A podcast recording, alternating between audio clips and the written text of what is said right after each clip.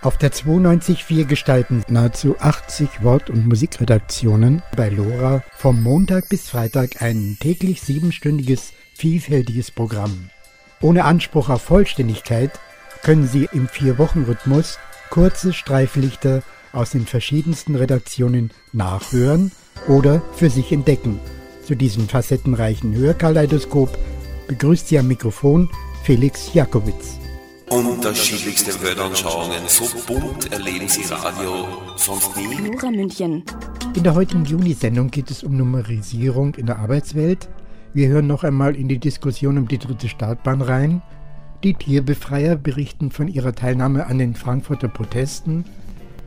Ja, hier wird gewerkelt und gebohrt, aber ich muss trotzdem meine Sendung fertig kriegen. Also ich bitte um Entschuldigung, wenn es unangenehme Hintergrundgeräusche gibt die bayerische Muslima Christine Müller erzählt. Wir zitieren aus dem Buch Mädelsache und faschistische Umtriebe. Ingrid Sophie blickte in ihrer Sendung auf Griechenland. Schließlich analysiert Bernhard Thomas von Attac die hausgemachte Finanzkrise. Im Literaturverhör schilderte Sabine Notsch in eindringlicher Weise die entmenschlichen Entwicklungen in unserer Arbeitswelt. Numerisierung und Sprachlosigkeit kennzeichnen den Umgang der Etagen als auch der sogenannten Mitarbeiterinnen untereinander. Warum ich dieses Thema Sinnkrise gewählt habe, ist, dass ich selbst seit Jahren in meinem beruflichen Umfeld eine schleichende Form sprachlicher, emotionaler und reduzierter Verhaltensweisen wahrnehme. Das beginnt mit der Entpersonalisierung in meinem Beruf durch ganze Abteilungen, die von heute auf morgen deutlich aufgelöst werden, ohne dass wir informiert werden, so als wenn es uns gar nicht gäbe. Eine immer schneller werdende Computer- und Technologie, die uns verdrängt. Eine sprachliche Inhumanität zwischen den Vorgesetzten, zwischen den Kolleginnen und Kollegen. Man redet nicht mehr miteinander, sondern übereinander, aber sonst nichts mehr. Die immer weiter vorangetriebene Numerisierung in Zahlen und Zahlenkombinationen habe ich bemerkt, verschwinden die Menschen immer mehr. Auch Kollegen und Kolleginnen, Bekanntschaften sind plötzlich nicht mehr existent. Eine Geringschätzung als Mensch erfährt man zusätzlich, das habe ich auch erfahren, als lästiger Kostenfaktor, den es gilt, stets bei der nächsten Umstrukturierung zu rationalisieren mhm. und wenn möglich gleich loszuwerden. Daher auch das Phänomen der ansteigenden Erkrankungen, des Stresses, des Erschöpfung und der Depressionen, die wiederum mit einem gesellschaftlichen Tabu belegt werden und die Betroffenen ausgrenzen.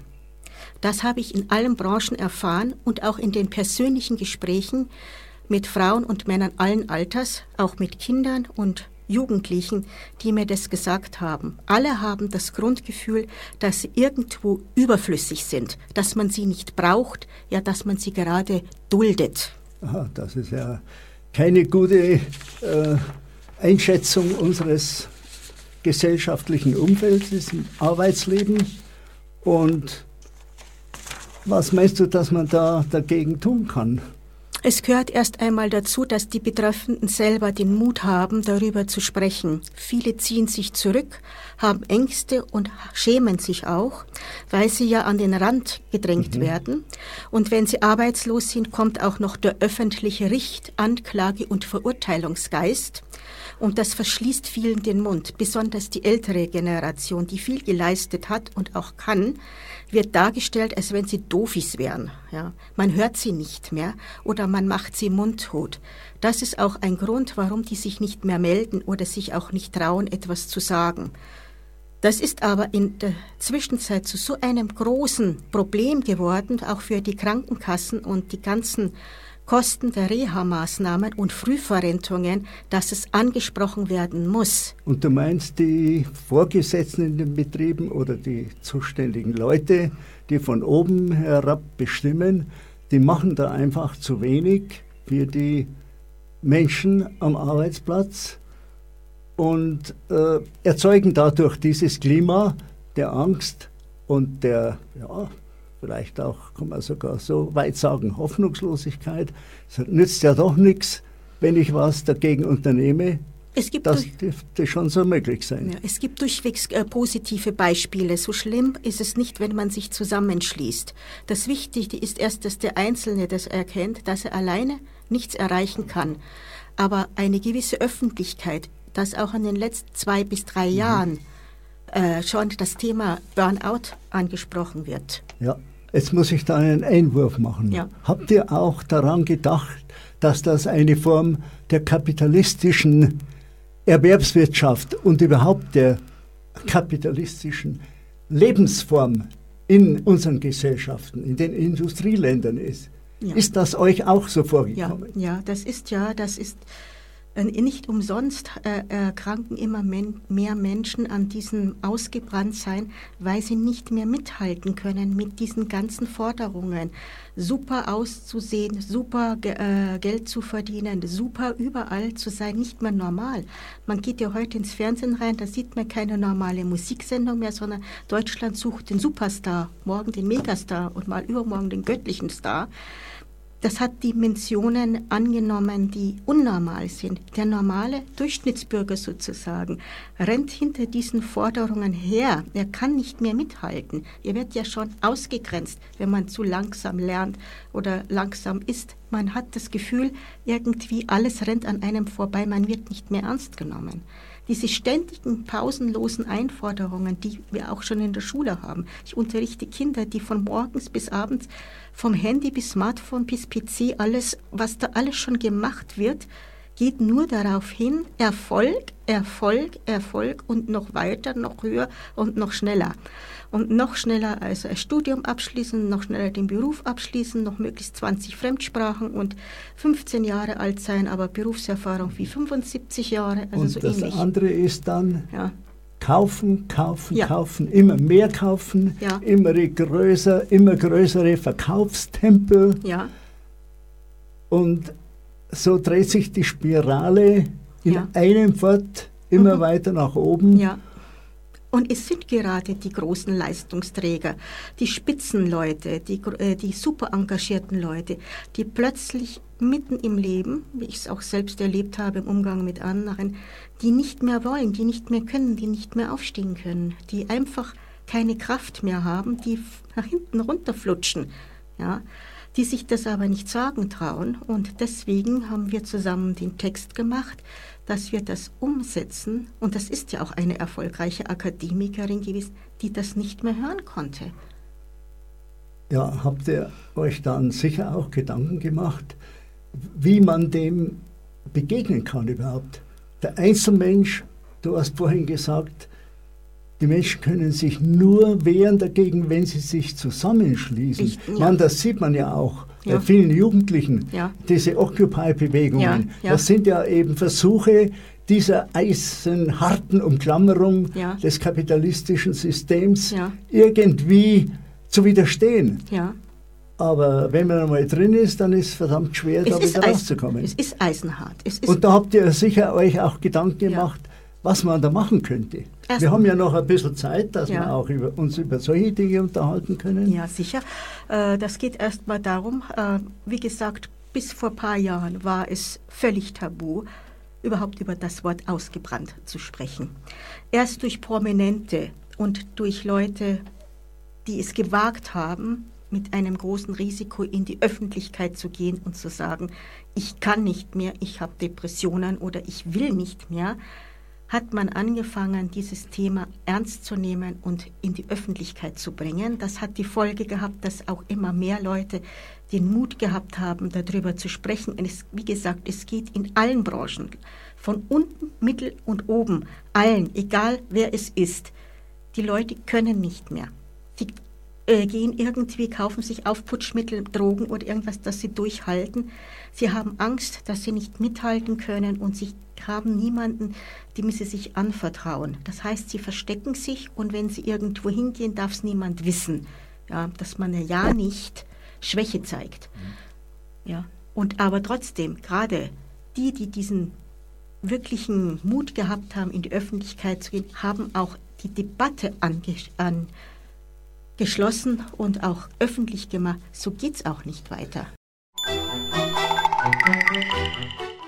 Literaturverhör jeden Freitag 20 Uhr. Dem Größenwahn um die dritte Startbahn wurde eine respektable Abfuhr erteilt und eine sehr erfreuliche Solidarität mit den Betroffenen vor Ort bekundet. Auch Lora hat sich in einigen Sendungen engagierte Mitbürger ins Studio geholt. Im Folgenden hören Sie unsere treue Hörerin Petra, die sich am Telefon zu Wort gemeldet hat. Hallo? Hallo? Ja, hallo, da ist Petra. Ja, Ähm, ich bin neulich, also im, im Februar, März, in, in, nach Asien geflogen. Also ich fliege ähm, so ungefähr alle zehn Jahre mal. Ähm, und ich war relativ entsetzt darüber, ähm, wie nah man da an den bebauten, also wie, wie tief man da über die bebauten Gebiete drüber fliegt. Also man kann da praktisch den Leuten beim Kaffeetrinken zuschauen. Ähm, und aufgrund dieses Er- Erlebnisses denke ich mir eigentlich, ähm, gehöre also auf keinen Fall eine dritte Startbahn da noch hinbauen, damit da noch mehr Leute davon betroffen sind. Also ich denke mal, ähm, auch wenn es nur zehn Leute sind, die es betrifft, das kann man diesen zehn nicht zumuten. Und ich denke halt einfach auch, dass ähm, dieser Flughafen ist, ist, ist, ist, sehr gewinnträchtig und ich finde, er ist gewinnträchtig genug. Und ich habe habe es relativ satt, dass, dass Leute, die schon relativ gut verdienen, eigentlich immer nur danach schielen, dass sie noch mehr verdienen wollen. Und ich denke mal, diese Unkultur, ähm, die sollte mal aufhören. Äh, Stichwort verdienen. Die Frage ist immer, wer verdient wie viel. Und da fällt mir gerade ein, dass das äh, aus meiner Sicht einfach ein Druckmittel ist, wo die, wo die Lufthansa quasi Frankfurt erpressen kann. Also in dem Fall, wenn es München zum Drehkreuz ausbaut, ähm, nachher können die immer zu den Frankfurter sagen, ja, wenn, wenn, wenn, wenn ihr äh, mit den Start- und La Landegebühren aufgeht, dann gehen wir mir nach München so ungefähr. Äh, also das ist nichts anderes wie Erpressungsmittel von der Lufthansa auf der einen Seite. Und was ich dich noch fragen wollte, wo du jetzt so geschildert hast, wo du drüber geflogen bist, was die Leute beim Kaffeetrinken hast zuschauen können, hast du dir überlegt, äh, dass du auch über einen Atomreaktor drüber geflogen bist? Ähm, hat man den nicht sogar gesehen? Ja, das, das, das Atomei in Garching, das sieht man, aber das ist angeblich ja stillgelegt. Das Atomei in Garching? Naja, also der, der, der eigentliche Reaktor mit dem, mit dem ra- radioaktiven Inventar ist äh, 100 Meter daneben. Aber, Ähm, aber ja, architektonisch aber nicht das- das so gut zu erkennen aus der Luft. Das ist der Gag. Das ist, finde ich, jetzt eher, eher nicht so das Problem. Also mir, mir geht es hauptsächlich um die Leute, die, die, die, das, die diesen Lärm miterleben müssen. Ja, hallo, Servus. Du, herzlichen Dank für die Solidarität. Das ist eine ganz eine wichtige Geschichte für uns im Umland draußen. Du hast es ganz richtig beobachtet. Das ist ein Wahnsinn. Also es ist im Moment so, auch wenn du zum Beispiel die Isarauen bei uns spazieren gehst. Ich habe vor kurzem dort eine Vogelexkursion mitgemacht. Man konnte also sich tatsächlich nicht unterhalten, weil jede Minute ein Flieger gestartet ist und man jede Minute sein Gespräch unterbrechen musste. Und ich kann dir sagen, das wird nur wesentlich schlimmer mit einer dritten Startbahn, weil die dritte Startbahn wird praktisch an die Gemeindegrenze der Ortschaft Attaching hinbaut. Das heißt also, dass in Attaching die Flieger dann in einer Höhe von 80 bis 100 Meter drüber fliegen. Jetzt, wenn du dir vorstellst, dass die Frauenkirche knapp 100 Meter hoch ist, Ja. der eine ist glaube ich 99, der andere ist 100 hoch, dann ist es da noch drunter. Also das geht tiefer als die Türme von der Frauenkirche, wird da über Attaching drüber geflogen und da kann man sich glaube ich gut vorstellen, dass man da nicht mehr von einem lebenswerten Leben sprechen total. kann. Ich habe mich da relativ, also ich fand das relativ peinlich, ehrlich gesagt, ähm, ähm, das Erlebnis da so drüber zu fliegen. Ja, wobei, Ähm, ja. Und ich, ich denke, ich, mich, ich, mich wundert halt auch, dass, dass die, die Münchner über diesen Flughafen abstimmt. Ich meine, die Münchner sind ja letztlich, außer die Münchner natürlich, die jetzt, die jetzt, die jetzt von, von Riem, ähm, von, von, von Erding aus fliegen wollen, ist München ja gar nicht betroffen. Ich meine, warum haben die da so viel Mitspracherecht drüber? Also das liegt an dem Konstrukt der Gesellschafterversammlung. Die Flughafen München GmbH gehört der Stadt München, gehört dem Land Bayern und gehört der Bundesrepublik Deutschland. Und es gibt eine äh, äh, Anordnung in dieser Gesellschafterversammlung, dass so- größere Ausbaumaßnahmen nur stattfinden dürfen, wenn in dieser Gesellschafterversammlung ein einstimmiger Beschluss gefasst wird. Und das ist dieser Hebel, den wir jetzt hier ansetzen, dass wir sagen, wir haben die Möglichkeit, dass die Münchnerinnen und Münchner in diesem Bürgerentscheid dem Münchner OB auffordern, in dieser Gesellschafterversammlung gegen die dritte Startbahn zu stimmen und damit ist die dritte Startbahn vom Tisch. Das ist das Erste. Ich kann dir sagen, natürlich ist bei uns gerade bei den Massivsbetroffenen eine sehr große Unruhe und auch, naja, die sind schon sauer und grantig, dass sie selber praktisch nicht gefragt werden, sondern die Münchner gefragt werden, die natürlich nicht so massiv betroffen sind wie draußen in der Region. Aber wir hoffen ganz stark auf die Solidarität der Münchner, vor allem, weil die Münchnerinnen und Münchner ja auch noch Riem ganz gut kennen. Und wenn man mal in Trudering draußen war, dann hat man da ja auch ganz gut gesehen, was das noch für ein Leben ist, wenn da die Maschinen reindonnern oder eben wieder rausdonnern.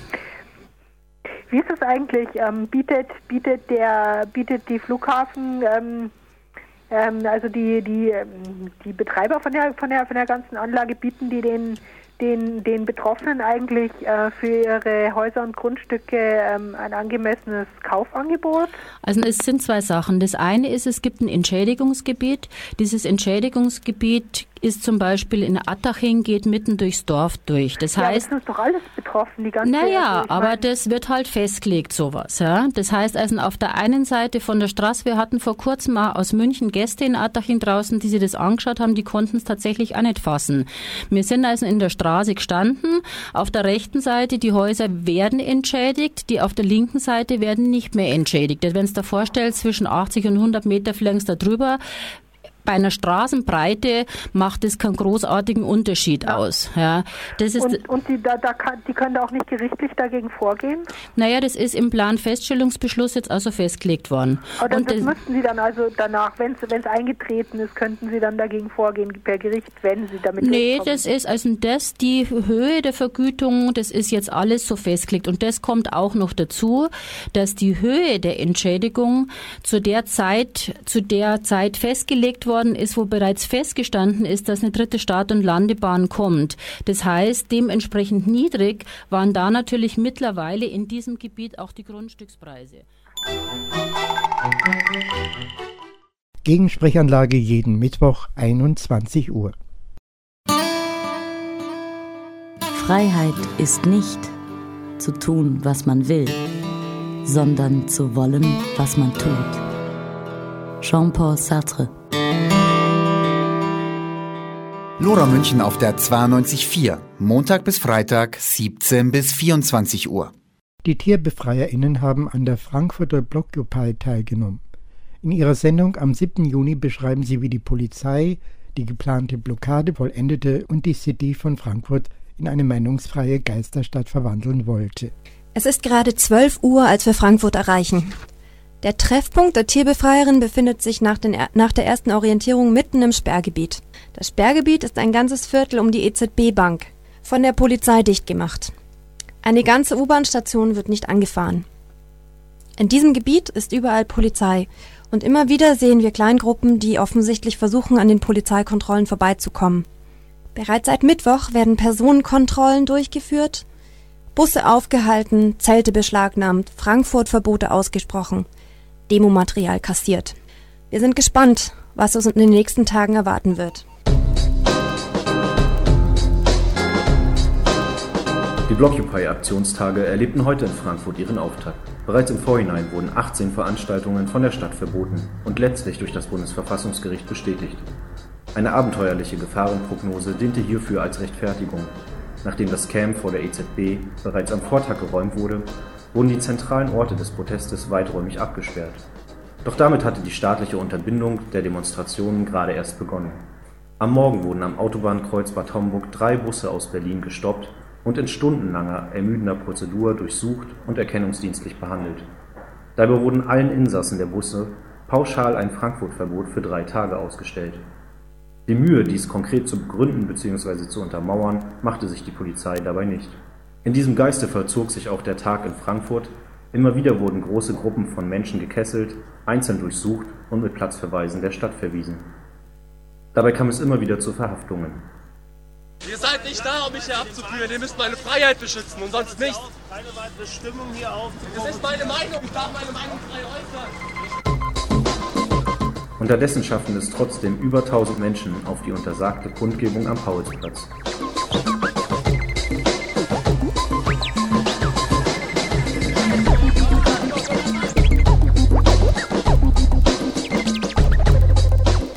1948 hat hier das erste deutsche Parlament getagt.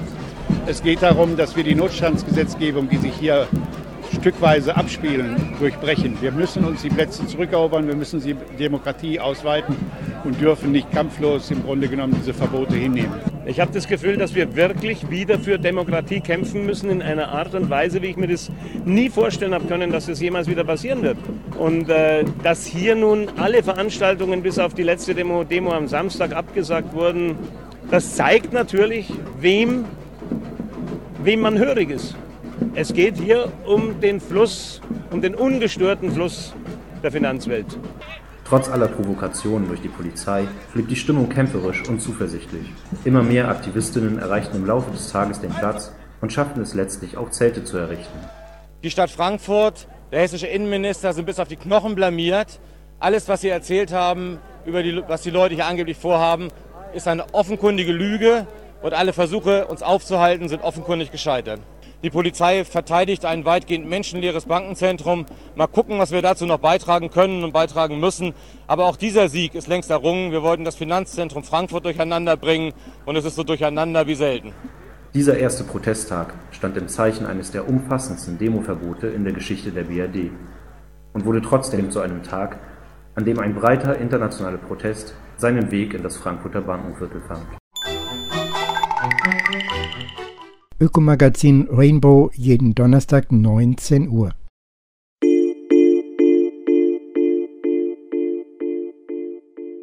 Unterstützen Sie Lora München, Ihr freies Radio auf der 92.4 durch ein Hörerabo. Für nur 3,33 Euro im Monat sichern Sie unsere Unabhängigkeit. Mehr Infos unter www.lora924.de oder unter Telefon 089 480 2851. Wir schicken Ihnen gerne Informationsmaterial zu. In der türkischen Sendung Munich FM stellte Seki Gensch am 4. Juni die im Bayerischen Wald gebürtige Mus Muslima Christine Müller vor. Guten Abend, Hörer und Hörer, hier ist Radio Lora 92.4 Munich FM. Ich habe am Telefon Christine Müller und wir werden Sie kennenlernen heute Abend, denn Ihr Thema ist interessant. Christine, kannst du dich bitte kurz vorstellen? Ich heiße Christine Müller, ich bin im Bayerischen Wald geboren und mit 18 Jahren ging ich nach Amerika, um Biochemie zu studieren. Danach war ich fünf Jahre lang in Japan, kehrte wieder zurück nach England, studierte Lehramt in England und ich bin jetzt eine Lehrerin an einer Gesamtschule in England, unterrichte Biologie und Chemie. Also du bist irgendwo auch Migranten wie wir, auf der Suche nach einem Heimat. Ja, natürlich. Ich denke, dass, dass in gewisser Weise alle Leute Migranten sind, denn wir sind immer noch auf der Suche nach irgendetwas. Erzähl doch mal, Sie waren, Sie sind gebürtig in Bayern, also hier, wo wir leben. Ja, genau. Erzählen Sie von Ihrem Geburtsort. Das war im Bayerischen Wald. Ich bin da in, in, ins Gymnasium gegangen und mir war das eigentlich immer ein bisschen langweilig. Mein Vater war genauso wie ich, der wollte auch immer reisen, der war auch im Krieg in der Kriegsmarine und den hat es auch immer in, in ferne Länder gezogen und ich glaube, das habe ich von ihm auch mitbekommen. Werden Sie irgendwann hier wieder in München, also sesshaft, weil Sie so oft hier reisen? Kommen Sie überhaupt nach München? Ja, oder nach, ich komme schon äh, mindestens ein, zweimal im Jahr, manchmal auch sogar mehr, denn meine Mutter wohnt noch immer im Bayerischen Wald. Also Sie haben immer noch Heimatkontakt? Ja, natürlich. Aber ich denke, dass für mich in Deutschland zu wohnen ziemlich schwierig wäre. Denn ich habe fünf Kinder, vier eigene und ein Adoptivkind und die sind eben alle schwarz. Oh, oder? Mischlinge. Und warum wird das in Deutschland schwierig? Ist das asozial oder was? Also ich denke, die meisten Leute, also die meine Familie und, und unsere Bekannten und so, die sind wirklich sehr nett. Aber ich denke, dass es nicht, nicht einfach ist, als wenn man als Ausländer eingestuft wird, dass man in Deutschland wohnen kann. Ich, äh, ich möchte es meinen Kindern nicht antun. Als Lehrerin hier an der Schule habe ich genug äh, Deutsche oder schwarze Deutsche, die aus Deutschland weg sind und nach England. Einfach weil sie ihre Eltern gemeint haben, sie haben in, in Deutschland keine Bildungschancen. Oje, oje, Moment, äh, ich bin ja auch Migrant. Sie sprechen etwas von mir. Mhm. Wir haben ja auch hier Probleme, obwohl wir keine Farbige sind. Da gibt es keinen Unterschied, glaube ich. Mm, ich denke nicht. Ich denke zu, äh, zumindest, wenn, wenn man als Migrant angesehen wird, dann hat man immer, immer Schwierigkeiten in Deutschland. Denn, wie soll ich sagen, die Deutschen sind nicht, nicht besonders anpassungsfähig und nicht besonders tolerant. Zum Beispiel habe ich 16 Jahre lang als Muslimin selbst Hijab, also Kopftuch getragen. Und wenn ich mit meinen vier Kindern in einen Laden zum Beispiel gegangen bin, in einen kleinen Laden, dann war sofort Stille und alle haben mich angesehen und mir nachgeschaut, ob wir irgendetwas nehmen oder die Atmosphäre war einfach nie, nie besonders gut. Und auch heute noch, wenn meine, wenn meine Kinder, die sprechen eigentlich einigermaßen Deutsch, wenn die zu den Großeltern kommen zu Besuch, die meinen immer, also mein, mein, die Freunde meines Cousins und so weiter, die haben irgendwas gesagt, die das ist eigentlich ziemlich rassistisch. In, in England würde das als rassistisch ange, angesehen, aber in Deutschland heißt es dann immer, ach, das ist ja nur Spaß, wir machen ja nur Spaß. Und sie merken es ziemlich selbst, äh, sehr selbst, dass einfach die ganze Lebenseinstellung in Deutschland anders ist. Ja, Sie sprechen aus Erfahrung, genau mhm. wie wir auch. Wir leben das ja hier. Solange ich ganz normal bin und unterhalte, ist eigentlich kein Problem. Aber wenn ich mich als Moslem oder als Türke mich zu erkennen gebe, dann ist es bei mir auch Stille. Dann sagen sie, ach, das glauben wir Ihnen nicht. Dann sage ich, ja, ich bin der normalste Türke, den es gibt. Nein, Sie sind besonders. Dann habe ich gesagt, nein, nein, ich bin der normalste. Und, und dann hört das auch der Spaß auf. Also das ist, erlebe ich, diesen alltäglichen Rassismus erlebe ich auch. Das gehört zum Spaß hier. Denn sind wir, ja, wir, sind, wir ja. sind schließlich eine Spaßgesellschaft, oder, oder doch nicht? Also ich, ich denke, ich kann, ich kann es mir sehr gut vorstellen, wie es dir, wie es dir immer geht. Denn wie gesagt, also ich habe das oft, oft genug, nur, nur dadurch, dass ich Kopftuch getragen habe, immer wieder selbst miterlebt. Also so Bemerkungen zum Beispiel, ach, hast du denn die Kinder alle adoptiert? Und, und solche Sachen bis zu, also man will nicht mit mir reden oder wenn, wenn man mit mir redet, also ich trage inzwischen kein Kopftuch mehr. Und äh, wenn ich zum Beispiel mit Leuten rede, dann reden die genauso wie mit dir ganz normal. Aber wenn die dann merken, dass ich Muslim bin, dann wird plötzlich alles irgendwie herumgedreht und alles bekommt einen anderen Sinn, was ich sage und so dann ist es plötzlich nicht mehr meine Meinung, sondern das ist, das passt dann irgendwie nicht mehr, das ist dann nicht mehr richtig. Gut. Und das merke ich sehr oft auch. Diese Spannung erlebe ich ja auch. Also da sind wir, ähm, also gleiche Erfahrung haben wir, weil ich ja auch Moslem bin und auch das irgendwann ja auch zu erkennen gebe. Es ist ja nicht schlimm. Ja. Aber genau das erfahre ich auch, dass es auf einmal Sendepause ist und die Leute sagen, äh, das hätten wir jetzt nicht gedacht als ob das Schlimmes wäre, Türke und, und gleichzeitig Moslem zu sein. Gut, äh, jetzt sind Sie Frau, eine aus Bayern kommende Frau und wieso, also kann ja nicht sein, dass Sie Moslem sind, das geht ja gar nicht. Ja, sowieso. Das können, das können viele überhaupt nicht verstehen, dass ich kein Schweines essen kann und, und kein Bier trinken kann. Und die sagen immer, was machst du denn dann in deiner Freizeit? Mit was amüsierst du dich denn? Das ist immer noch völlig unverständlich. Selbst nach 20 Jahren ist das etwas, was die Leute einfach nicht verstehen. Unsere türkische Redaktion jeden Montag 21 Uhr.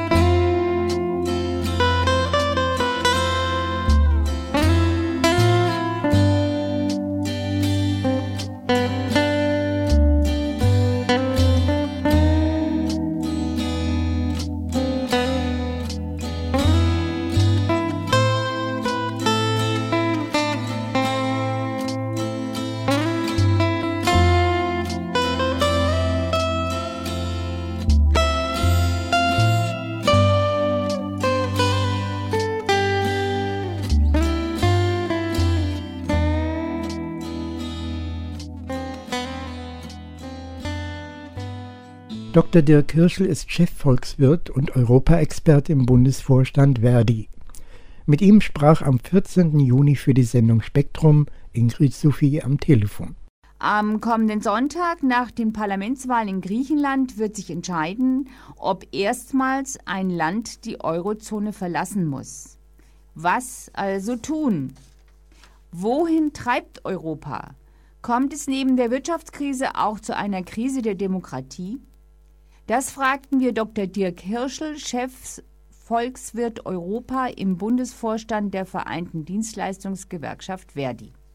Wir sind mittendrin in der Krise der Demokratie in Europa. Wir erleben zurzeit einen ganz seltsamen Triumph gescheiterter Ideen. Wir erleben, dass Investmentbanker, die noch kürzlich Milliarden in den Geisterstädten der Costa del Sol versenkt haben, jetzt den Finanzministern vorschreiben, wie sie zu haushalten haben. Wir erleben, dass Ratingagenturen, die noch vor der Krise für Schrottpapiere Bestnoten vergeben haben, jetzt über die Kreditwürdigkeit Madrids, Athens oder Roms urteilen. Das sind unerträgliche Zustände und wir erleben darüber hinaus, dass eine unsoziale Sparpolitik die Volkswirtschaften des Südens ruiniert mit gigantischen sozialen Verwerfungen. Wir haben aktuell in Spanien eine Jugendarbeitslosigkeit von 50 Prozent. Jeder zweite Jugendliche in Griechenland ist ebenfalls arbeitslos. Und mit solchen sozialen Verwerfungen stirbt zwangsläufig auch die Demokratie. Wenn die Menschen keine Arbeit mehr haben, wenn ihre Lebensbedingungen kaputt gemacht werden, wie sollen sie sich dann überhaupt noch in den politischen Prozess einbringen? Und darüber hinaus erleben wir zurzeit eine Form der Integration mit dem europäischen Fiskalpakt, die jeglicher Demokratie hohn spricht. Wenn man sich anguckt, dass da ein Vertrag aktuell unterzeichnet werden soll, der vorsieht, dass das Sparen auf alle Ewigkeit festgeschrieben wird, der, der vorsieht, dass selbst eine verfassungsgemäße Mehrheit in den Nationalstaaten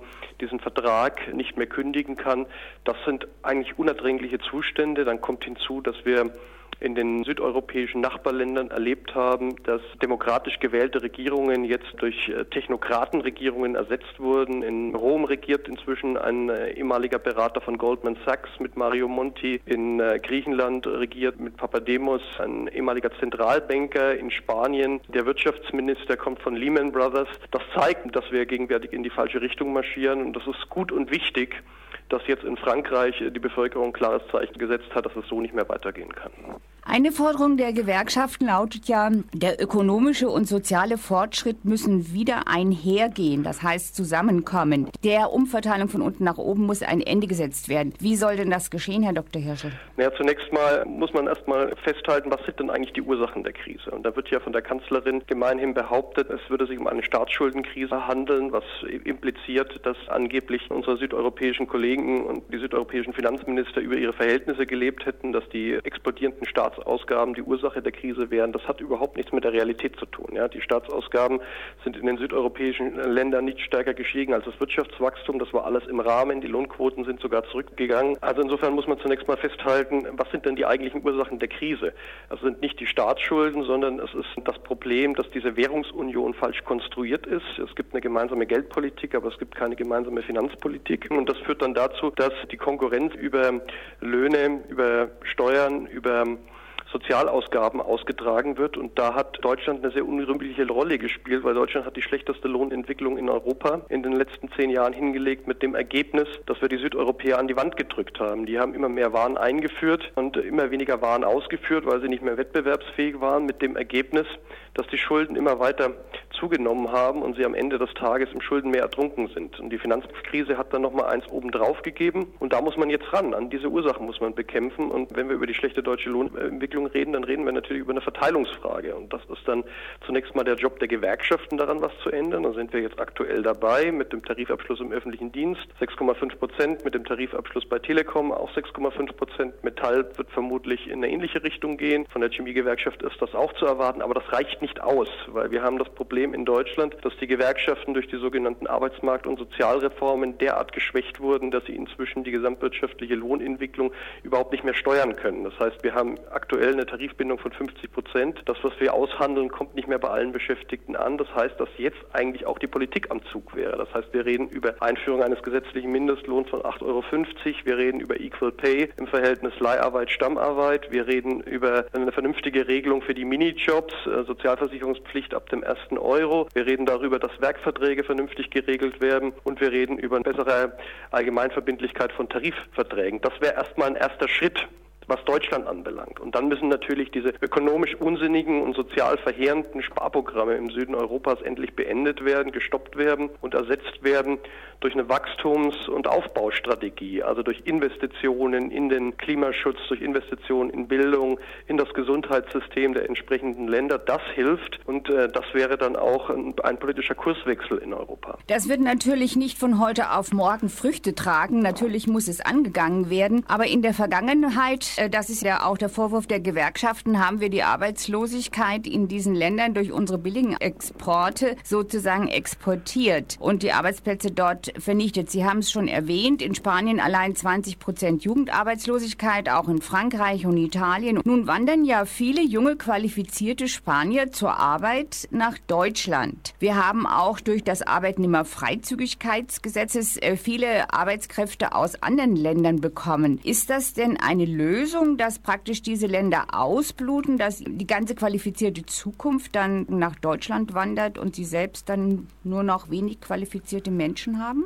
Nein, das ist natürlich keine Lösung. Ne? Die Leute werden vor Ort gebraucht, die werden in Rom gebraucht, die werden in Madrid gebraucht, in Athen gebraucht. Aber grundsätzlich kann man zunächst mal nichts dagegen sagen, wenn in einem freien Binnenmarkt ein Spanier, ein Italiener, eine Griechin entscheidet, ihren Wohnsitz zu verlegen und woanders zu arbeiten. Das ist okay, das ist legitim. Wir müssen nur dafür sorgen, dass dann für die spanischen, griechischen und äh, italienischen Kolleginnen die gleichen Löhne gezahlt werden, die hier auch für deutsche Kolleginnen und Kollegen gezahlt werden. Und das ist eben nicht garantiert. Wir erleben zurzeit, dass Softwareentwickler und dass Maschinenbauingenieure nach Deutschland kommen und dann über Werksverträge beschäftigt werden und deutlich weniger verdienen als die deutschen Kollegen. Und das muss entsprechend geregelt werden, dass äh, die gleichen Löhne gelten, die gleichen Arbeitsbedingungen, die auch für die deutschen Kolleginnen und Kollegen hier vor Ort gelten. Was nicht da passieren darf, ist, dass der Zustrom zu Lohndumping führt und zu einer Verschlechterung der Arbeitsbedingungen führt. Und das ist dann natürlich nicht die Schuld der spanischen, griechischen oder italienischen Kollegen. Das ist die Schuld der Unternehmen, die die Notsituation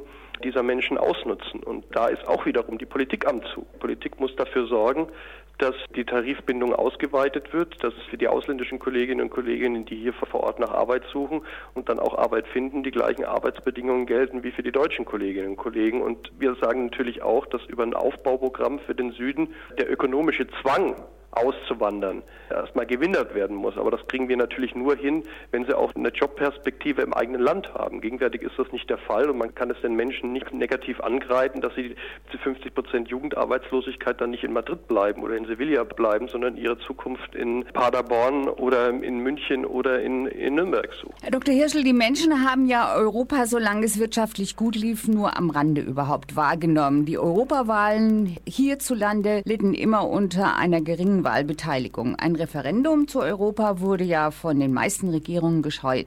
Erst die Finanzkrise hat uns bewusst gemacht, dass wir mit der Währungsunion auch eine Schicksalsgemeinschaft sind. Ist im 14. Eurojahr und nach zwei Jahren Dauerkrise das Problem nur durch eine Transferunion zu lösen oder durch Eurobonds? Naja, das gegenwärtige Problem ist, wir haben eine gemeinsame Währung, aber wir haben keine gemeinsame Finanzpolitik, wir haben keine gemeinsame Sozialpolitik, wir haben keine gemeinsame Arbeitsmarktpolitik in Europa. Die Lohnentwicklung wird nicht koordiniert.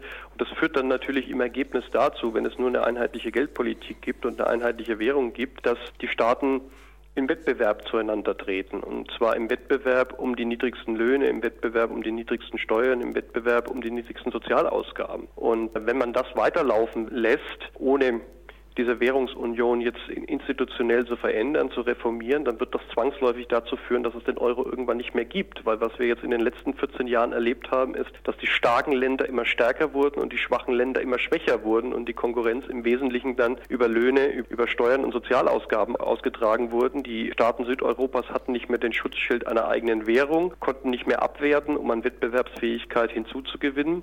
Und insofern waren dann die zentralen Stellgrößen Löhne, Steuern und Sozialausgaben. Und wenn man das weiterlaufen lässt, dann hat der Süden überhaupt keine Chance mehr, auf die Beine zu kommen. Dann wird er zwangsläufig irgendwann im Schuldenmeer ertrinken und dann wird es auch die gemeinsame Währung nicht mehr geben. Daraus folgt dann, wir brauchen dringend Reformen, was die Währungsunion anbelangt. Ja, wir brauchen eine gemeinsame Finanzpolitik, wir brauchen eine Koordinierung der Wirtschaftspolitik, wir brauchen auch eine Koordinierung bei den Löhnen, wir brauchen eine Koordinierung im Bereich der Sozialpolitik, zunächst mal über Mindeststandards. Das läuft dann nicht so, dass es jetzt einen einheitlichen Mindestlohn in Europa von 12 Euro oder 8,50 Euro gibt, sondern man müsste dann sagen, man will dort Mindestlöhne einführen, die sich bei 60 Prozent beispielsweise der jeweiligen Durchschnittseinkommen des Landes orientieren.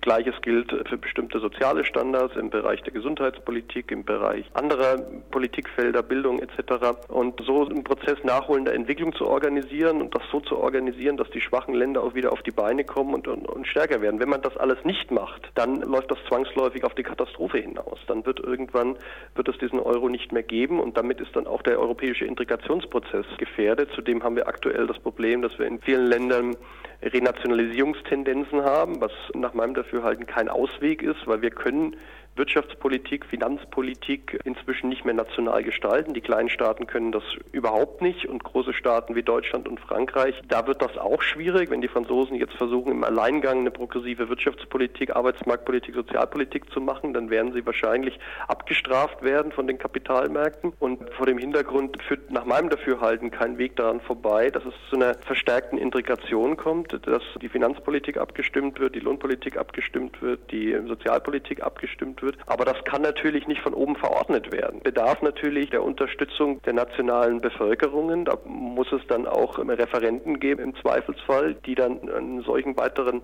Integrationsschritt absegnen sonst wird das keine Unterstützung finden. Was wir halt in den letzten 10 Jahren, 15 Jahren erlebt haben, war eine zunehmende europäische Integration, aber die Entkopplung von ökonomischem und sozialen Fortschritt. Die Leute haben gesehen, es gibt mehr Europa, aber ihnen persönlich geht das schlechter. Und wenn sich das nicht ändert, wenn wir ökonomischen und sozialen Fortschritt im Zuge der Integration nicht wieder zusammenbringen, dann hat dieses Europa in dieser Form, wie wir es heute erleben, keine Zukunft. Spektrum immer Donnerstag 17 Uhr. Forum Aktuell widmete sich in ihrer Sendung einem Spezialbereich faschistischer Umtriebe in Deutschland. Es geht um die Anwerbung und den Zulauf von Mädchen und Frauen zur NPD. Hallo, hier ist das Forum Aktuell auf Radio Lora mit dem Thema Faschismus. Hier bei uns ist der NS-Staat nie wirklich untergegangen. Auch wenn wir einst dachten, die alten Nazis, das ist ein biologisches Problem. Die sterben bald aus. Ja, sie sind in die Grube gefahren, aber sie haben dafür gesorgt, dass ihre Ideologie nach wie vor geglaubt und gelebt wird. Und unter denen, die faschistische Ideologie leben, sind eben auch nicht wenige Frauen. So hat die NPD, seit Udo Voigt die Partei führt und ihr eine soziale Ausrichtung gab, einen immer größeren Zulauf von Frauen und Mädchen. Demzufolge wurde der Ring nationaler Frauen als Frauenorganisation der NPD gegründet. Getreu dem Motto der Partei Nationale Arbeit muss an der Basis beginnen sehen die NPD-Frauen ihre Aufgabe in der Unterwanderung lokaler Strukturen. Mit Ehemann und meist mehreren Kindern unterscheiden sie sich scheinbar nicht von ihren Nachbarn. Freundlich und hilfsbereit sind sie jederzeit für ihre für ehrenamtliche Arbeit zu haben, sei es im Kindergarten, im Elternbeirat, im Sportverein. Sie organisieren Nachbarschaftsfeste, Bastelgruppen, engagieren sich in Bürgerinitiativen und indoktrinieren dabei vorerst niemanden. Erst allmählich lassen sie ihre rechte Gesinnung scheibchenweise erkennen geschickt verpackt und im Einklang mit, der, mit den Sorgen und Problemen ihres Umfeldes. Denn Udo Voigt hat ja leider recht, wenn er sagt, die Leute auf der Straße interessiert nicht der Holocaust, sondern die Alltagsprobleme wie Hartz IV, Angst vor einem finanziellen Absturz und so weiter. Da haken die NPD-Frauen ein. Die Sorge vor Überfremdung zum Beispiel lässt sich schnell ins Gespräch bringen und im nationalistischen Sinn beantworten.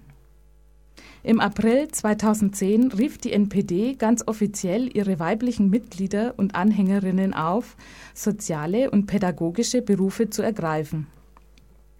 Die politische Absicht ist klar. Zitat aus der NPD-Zeitung Deutsche Stimme. Wir dürfen nicht länger die Bereiche Bildung und Erziehung den etablierten und 68ern überlassen. Der Kampf um die richtige Erziehung ist Teil des Kampfes im vorpolitischen Raum. Zitat Ende. Und prompt fielen noch im Jahr 2010 die ersten rechtsorientierten Frauen in Ausbildungseinrichtungen für pädagogische und soziale Berufe ein. Wie wird unsere politische Klasse und unsere Gesellschaft mit dieser neuen rechten Gefahr umgehen und fertig werden? Und haben die Gewerkschaften GEW und Verdi zu diesem Problem überhaupt schon Stellung bezogen? Außer dem Ring deutscher Frauen gibt es noch die Gemeinschaft deutscher Frauen. Die Organisation propagiert ein natürliches, das heißt erzreaktionäres Frauenbild. Die Frau als möglichst vielfache Mutter, als stützende und sorgende Kameradin ihres Mannes, Hüterin des Hauses, aber auch der nordischen Seele. Und da wird es dann pseudoreligiös bis esoterisch. Stichwort germanische Brauchtumspflege und deutsche Lebensführung in vielfachen Ausprägungen. Dabei war die Vorläuferorganisation der GDF, die vor 20 Jahren in Berlin gegründete Skin Girl Front Deutschland, eine Gruppe jener radikalen und aggressiven Mädelsglatzen, die bei jedem Aufmarsch und bei jedem Konzert dabei waren. Ein Großteil der Frauen ist heute mit Anführern aus dem Spektrum der freien Kameradschaften liiert. Direkter Kontakt zur NPD und regelmäßige Parteiarbeit sind nicht so sehr gefragt. Natürlich gibt es unter den rechtsradikalen Frauen immer noch die echten Skin Girls, doch deren Anteil in den Kameradschaften ist schwer zu schätzen und schwankt wohl auch stark. Denn die ideologisch festgelegte Bestimmung der Frau ist nun mal die Mutterschaft. Und dann werden die Karten neu gemischt.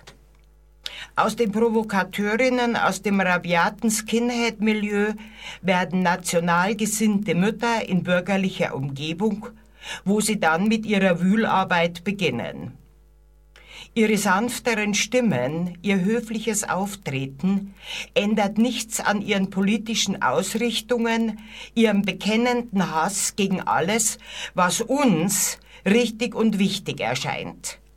Toleranz, kulturelle Vielfalt, ein menschenwürdiges Leben für alle in unserem Land, unabhängig von Geschlecht, Religion und Hautfarbe.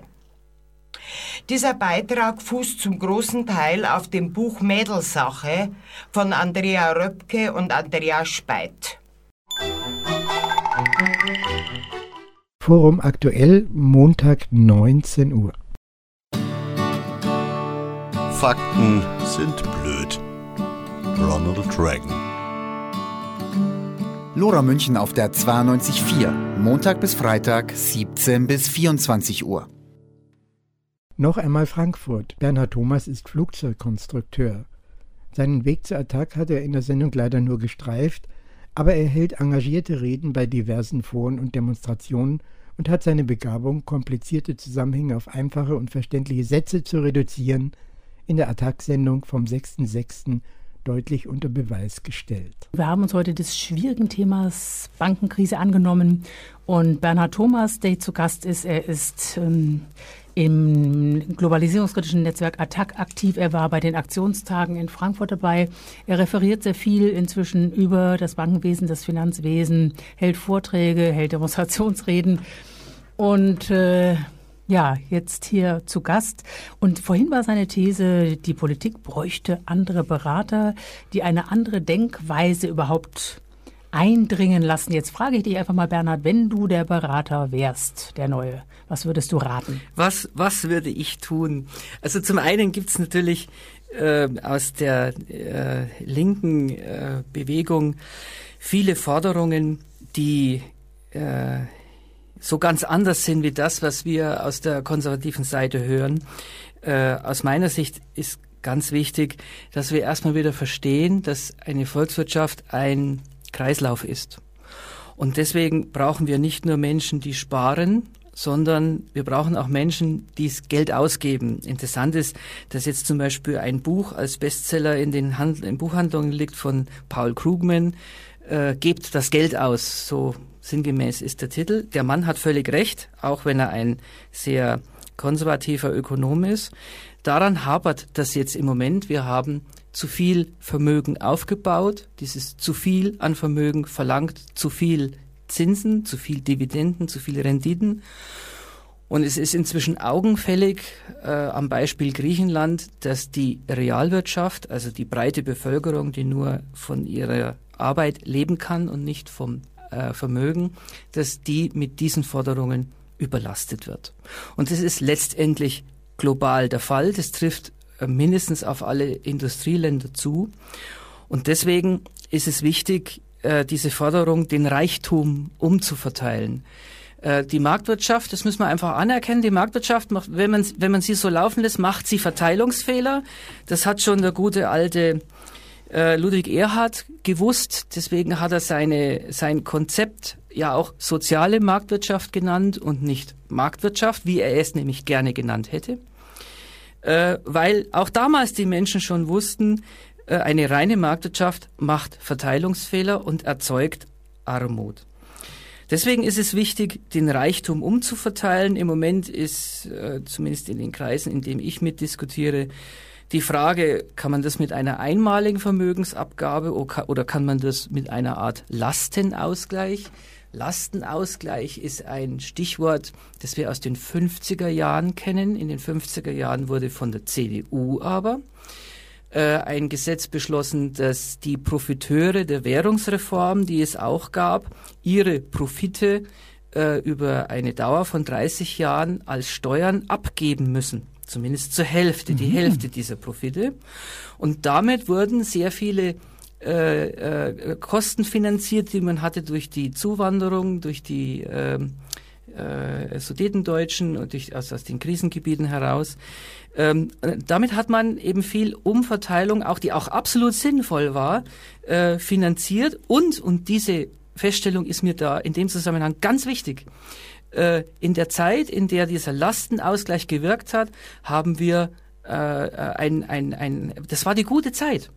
Das war die Zeit, wo eine Marktwirtschaft auch wirklich gut und konstruktiv für die große Mehrheit der Menschen funktioniert hat und wo sich niemand über mangelnde Wachstumsraten oder Arbeitslosigkeit groß beschwert hat, weil das alles nicht das Problem war. Wobei man dazu sagen muss, dass auch in der sozialen Marktwirtschaft wir natürlich auf Kosten zum Beispiel der Entwicklungsländer, auf Kosten der Ressourcen und auf Kosten vieler anderen Faktoren Vermögen aufgebaut haben.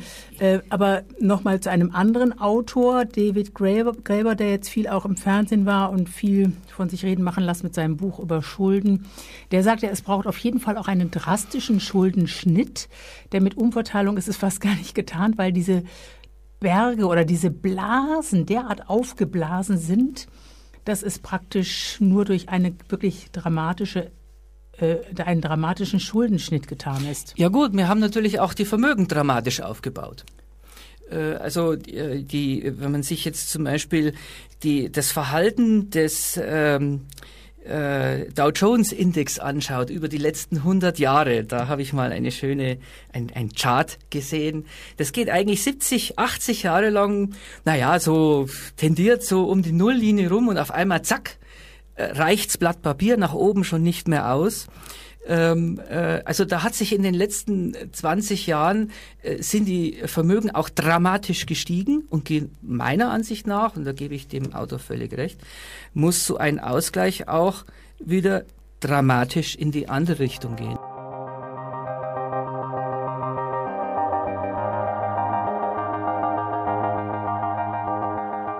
Das war's für den Monat Juni. Ich bitte die akustischen Störungen in der Moderation zu entschuldigen. Der Monat geht noch ein bisschen, also schalten Sie immer wieder unser Programm ein, fünf Tage in der Woche von 17 bis 24 Uhr.